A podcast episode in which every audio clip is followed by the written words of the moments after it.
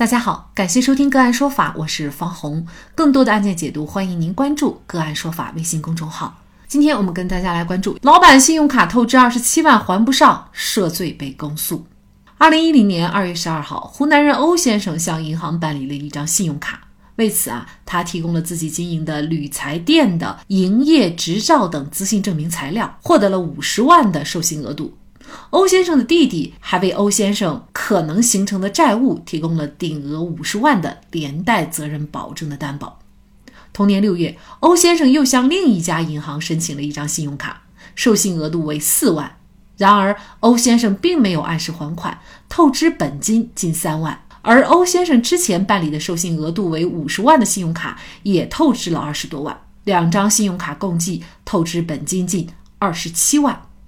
在透支信用卡期间，银行以当面或者电话、短信等方式多次催收欧先生及担保人欧先生的弟弟还款，而欧先生将涉案信用卡透支款项大部分用于了生产经营、投资股市，因为经营投资不善、市场风险等客观原因，造成了透支款项无法偿还。在银行报案以后，公安机关就以信用卡诈骗罪对欧先生进行了立案。信用卡还不上就会构成信用卡诈骗罪吗？还不上信用卡如何避免涉罪？到底应该怎么办？就这相关的法律问题，今天呢，我们就邀请北京前程律师事务所新型犯罪研究中心主任、专职律师、北京大学燕大法学教室刑事法编辑、北京市海淀区律师协会专家讲师郝晕，和我们一起来聊一下。郝律师您好，方志明您好。好，非常感谢郝云律师啊。那么信用卡还不上，是不是就会构成犯罪？那么这个案件当中啊，欧先生呢是涉嫌的信用卡诈骗罪啊。那么也请郝律师给我们介绍一下，就是什么行为会构成信用卡诈骗罪？啊，信用卡诈骗罪呢是咱们日常生活中非常常见的一个罪名，它主要呢包括以下这几种行为模式。第一种呢是说你使用的是伪造的假的信用卡。或者呢，信用卡本身是真的，但是你在领取信用卡的时候提供了虚假的身份证明，甲以乙的身份去领的信用卡，啊，第二种行为模式呢，是你使用作废的信用卡去消费，第三种呢是冒用他人的信用卡消费，第四种也就是咱们这个案件之中涉及到的，我们叫恶意透支型的信用卡诈骗行为，所谓的这种恶意透支啊。要与这个所谓善意透支，也就是日常生活之中的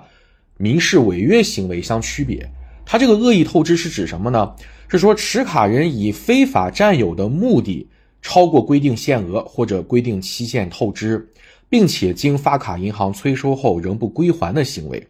那在我们有关的司法解释之中呢，对这样的一个恶意透支行为进行了限缩的规定。它具体是指呢，这个持卡人有首先你有非法占有目的。你在透支之时，你主观上想的就是我要不还这个钱，这所谓的非法占有目的。那么你超过规定的限额或者规定期限透支之后呢，要经发卡行两次的有效催收，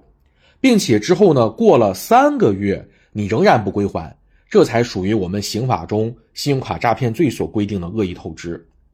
啊，所以说，并不是只要透支了信用卡就一定构成犯罪。它既要求你透支之时有非法占有目的，还要要求你有一定的数额标准。那现在最新的数额标准是恶意透支五万元以上构成起刑点了，过去是一万元，现在涨了。再就是说。你在透支之后还要发卡银行有效催收两次，还要过三个月还不还的，这才构成犯罪。像这个案件当中，这个额度呢，肯定欧先生这个是已经到了哈，他透支的额度已经到了。重要的就是他到底有没有非法占有的目的？那这个非法占有的目的怎么来理解呢？那像欧先生这种，他到底是不是非法占有？怎么来判断呢？嗯，咱们这个非法占有目的啊，可以说是不但是这个信用卡诈骗罪。几乎所有的经济类的犯罪，它都会有这么一个老大难的问题，就是非法占有目的的认定。因为什么呢？它这个目的这种东西是存在于人内心之中的一个主观态度。我们说的这个目的，还不是说你这个案发之后还不还钱的这个目的，我们说的是你在透支消费之时，在那个时间点上，你有没有要还款的目的、还款的意图？这个就非常难判断。所以，我们在这个诉讼法、证据法当中呢，讲一个原则，叫这个对于主观的要素，我们可以根据客观的一些情状进行事实推定，或者叫间接证明。按照我们有关的司法解释呢，对这样的一些情状进行了一定的罗列啊。比如说啊，他一般来讲，如果一个人他明知自己没有还款能力而去大量的透支，最后无法归还的，那我们说你都明知没有还款能力了，你还去大量透支，那我说你可以推定你有非法占有目的。那第二种呢，虽然你在这个申领信用卡的时候提供的身份证明是真的，但是你提供的资信证明是假的，我就给他提供了大量的虚假的这个啊房产啊资信状况证明啊。用这些虚假信息去申领。那第三类呢，是说透支之后，通过逃匿、改变联系方式等等手段逃避银行催收。你采用这种逃匿、改变联系方式的手段，就是为让银行找不到你。第四类呢，抽逃、转移资金、隐匿财产逃避还款。还有第六个就是其他类型的非法占有资金拒不归还。那么需要提醒大家注意的呢，是我们司法解释之中规定的这六类的。这个非法占有目的推定的客观情状，它只是一个推定，这种事实的推定是可以推翻的。言下之意呢，就是你如果具备了这六类情形，但是如果你能够提供一些其他的证明材料，能够切实的证明你不具有非法占有目的，那么对于以上这六类的情状是可以推翻的。也就是你即便有这六类情状，也是可以。通过一些其他的证据来证明你没有非法占有目的的，那我们一般讲的其实就是什么呢？啊，这个持卡人的信用记录，你过往还没还钱？比如说像咱们这个案子里边这个欧先生，他虽然最后是还不上钱了，但他在开始使用信用卡之日起，其实他是不断的有还还款的行为的，他前面还的都挺好啊，只是到后面因为这个经营不善啊、市场风险的因素还不上了。所以从他的持卡人信用记录来讲，他其实是之前都还的很好的。再一个呢，我们说要看这个持卡人的还款能力和还款意愿。欧先生在申领信用卡之后，他透支的金额主要是用来从事了这个商业经营，而且是合法的商业经营。在这个申领信用卡以及透支的时候，这个欧先生是有充分的理由认为自己未来是有还款能力的。这是没有问题的，啊，那么还有呢，就是说还款意愿。首先，欧先生在这个案子里边他是没有任何逃匿啊、转移资产之类的行为的，这是没有的。还有呢，就是欧先生用自己的这个呃，让自己的哥哥啊做他的这个信用卡的连带责任保证人，啊，这种连带责任保证本身就是一种非常有效的担保，这意味着欧先生还不上钱，还有他哥哥帮他还，这就比较好的表达了他的这个还款意愿啊，这个都是。我们说可以综合这些客观情况来判断一个持卡人他到底有没有还款的能力，这个是一个非常综合的考量。那么像在本案之中，欧先生还有一些其他的一些行为，比如说这个啊，他这个虽然说还不上款了，但是也在这个有能力的情况下积极的还款，这种行为甚至一直持续到了立案之后啊。还有呢，就是本案之中这个银行。他是单方面的对这张信用卡的授信额度进行了调整，从五十万降到三十万。那这也可能对欧先生偿还全部的这个资金会有一定的难度啊。所以这些行为呢，我们可以看到，其实欧先生他在这透支之时，一直到案发前，他其实一直都没有逃避还款义务。他是真的因为这个资金啊，认为这个因为商业的经营的客观风险导致他啊还不上钱了。所以从这个角度来讲，我们这个信用卡诈骗罪也好，或者其他的一些经济类犯罪也好，非法占有目的的推定以及对推定的推翻，这都是辩护的非常重要的点，是很容易出一些有利的这个辩护观点的。那这个案件呢，法院最终判决欧先生无罪啊，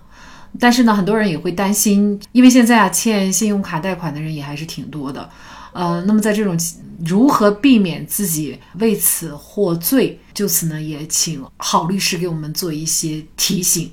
首先呢，是大家在这个申领以及透支信用卡的时候，啊，这个就是一个自我的道德要求了。你一定不能一开始就抱着一个非法占有的目的，抱着不还钱的目的，啊，我们这个现在大家也知道，呃，每个人这个可能经济条件不一样，整体的经济环境也有变化。那么大家尽可能的不要去明显超过自己的承受能力去透支信用卡，这给自己将来就埋了很大的雷啊！呃，即便说最后没有被定罪，但是大家知道，刑事诉讼是一个非常漫长的过程，啊，银行报案了，那么公安立案了，立完案了，这侦查结束，还要到检察院审查起诉，审查起诉之后还要啊这个审判阶段，三个阶段下来，即便最后是无罪的，这个前面可能也要遭很大的罪啊，这个都是非常大的风险。如果我们真的就是因为客观的一些情况导致还不上钱了，这个时候一定要。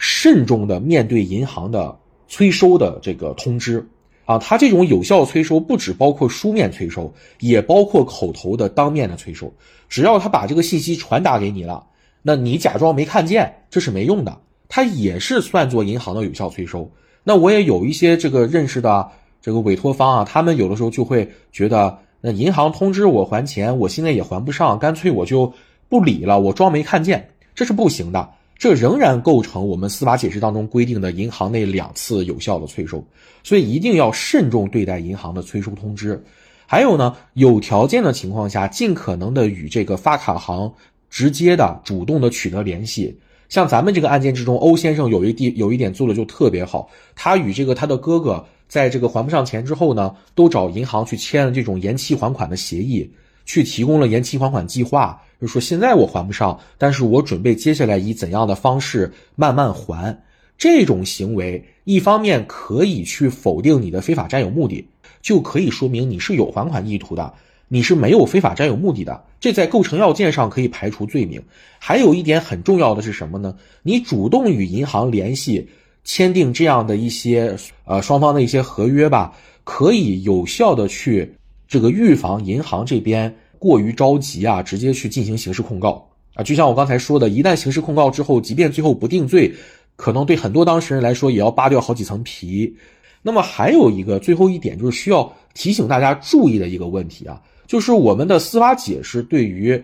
恶意透支型的信用卡诈骗罪是规定了一个法定出罪事由的。恶意透支数额在五万元以上不满五十万元的，如果你行为人能够在提起公诉前。注意啊，不是这个公安机关立案前，是指检察机关起诉到法院这个提起公诉的时间点之前，你如果能够全部归还，或者呢有其他的一些具体的啊情节轻微的情形，是可以不起诉的，不起诉案子就结束了，你就不会到法院去接受那个审判，也就不会被定罪。我们最新这个二二年的司法解释说的是，恶意透支的数额是指。公安机关刑事立案时尚未归还的本金数额，它不包括利息啊、复利啊、滞纳金、手续费等等这些发卡行要收的费用。数额在五万以上不满五十万元的，就可以不起诉，就可以无罪。但是呢，如果你之前因为信用卡诈骗已经受过两次以上处罚的，那就不适用这一条了。所以总体来讲呢，就是大家如果要透支啊，这个避免涉刑的话，就是三个点：第一。透支之时，不要抱着侥幸心理，不要抱着占银行便宜的心理。第二，透支之后到期了还不上钱了，积极主动的与银行联系，取得更多的延期还款的机会和谅解。第三，如果一旦刑事立案了，抓紧时间找亲戚朋友借钱，赶紧把这个窟窿填上，那你就有机会适用这个司法解释当中所说的不起诉的情节。那即便你的数额已经达到了五十万元以上，不能适用这条不起诉的理由，那也没关系，你多少退赃啊，退赃退赔也是可以减轻你的这个最后的量刑的啊。所以，所以主要就是这三个方面。我觉得郝律师刚才提供的这些建议哈，每一点都非常的重要。那个这个对大家避免涉罪啊，也是有了很大的这样的一个提醒和帮助啊。就是信用卡还款，它其实越累积到越呃越后面呢，它的这个利息计算啊，呃，我知道有一些案例是非常高的哈。呃，你如果一直拖着，假设你又不涉罪，但是呢，你单还利息啊，有的时候可能你也很难承受。呃，所以刚才郝律师说到，就是跟银行做一个协商，呃，好像这方面是不是专门有这样的一个业务？就是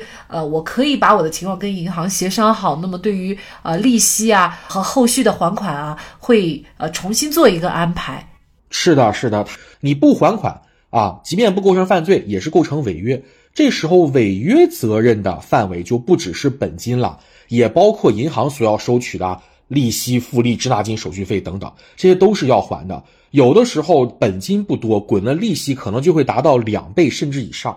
这个数量是非常巨大的。那么各家银行呢，其实都是非常希望呃持卡人能够主动与他们取得联系的，因为咱们都知道银行嘛，它作为一个商业机构，它的主要目的不是为了把人送进去，它的目的是为了能够维持经营，为了盈利。所以这个时候，凡是持卡人能够积极的表达自己的一个还款意愿的银行，都不倾向于走刑事案件，除非是到了万不得已了，他觉得不行了，我我要不到钱了，他才会走刑事。所以这方面的业务，大家可以尽可能的去啊主动与银行联系，甚至银行会有专人来跟你联系。比如说双方签订一个逾期还款、延期还款的计划，这时候，